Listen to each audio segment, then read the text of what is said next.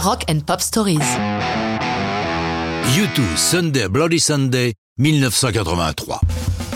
Dans l'histoire irlandaise, il y a deux dimanches sanglants. Le premier en 1920 lorsque les troupes britanniques tirent sur la foule d'un match de foot en représailles de l'assassinat de plusieurs de leurs agents. Le second a lieu le 30 janvier 1972 à Derry, en Irlande du Nord, quand 14 manifestants sont tués par les troupes britanniques. La chanson de U2 fait plus particulièrement référence à ce deuxième Bloody Sunday. Lors de la naissance de la chanson, Bono commence par un texte condamnant les actions de l'IRA, IRA, c'est le groupe paramilitaire qui revendique violemment l'indépendance de l'Irlande du Nord à coups d'attentats aveugles et sanglants. Mais au fur et à mesure, il change l'orientation de son écriture pour se concentrer sur les atrocités de la guerre, quel que soit le camp dans lequel on se range. Les séances de Sunday Bloody Sunday et de l'ensemble de l'album War ont lieu entre le 8 août et le 1er décembre 82 dans leur habituel Windmill Lane studio de Dublin. Ils sont pour la troisième fois sous la direction de Steve Lillywhite, producteur novateur qui, généralement, refuse de faire plus de deux albums avec le même artiste. Il se sent bien avec U2. Comme lui, ils sont presque débutants, bien qu'ayant déjà deux albums derrière eux.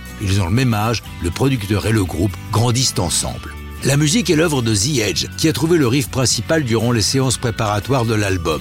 Pour la batterie de Larry Mullen, Lily White l'installe dans la cage d'escalier du studio car il souhaite obtenir un son plein avec un écho naturel. Pour parachever le morceau, le groupe demande à Steve Wickham, membre de Waterboys, une partie de violon électrique. L'album War paraît le 28 février 83 et s'avère être le premier vrai grand succès de U2. Fort à propos, le single New Year's Day a été publié le 1er janvier précédent. Sunday Bloody Sunday ne sera volontairement que le troisième single, publié le 21 mars, le groupe souhaitant s'installer plus solidement avant de publier une chanson qui à l'évidence va faire du bruit. Lorsque le groupe la chante en concert, Bono arbore un drapeau blanc, marquant clairement sa volonté de ne pas prendre parti. D'ailleurs, pour introduire la chanson, il précise This is not a rebel song. Plus troublant pour le groupe, le 8 novembre 87, pour le film et l'album live Rattle and Ham, ils enregistrent à Denver une version live de Sunday Bloody Sunday.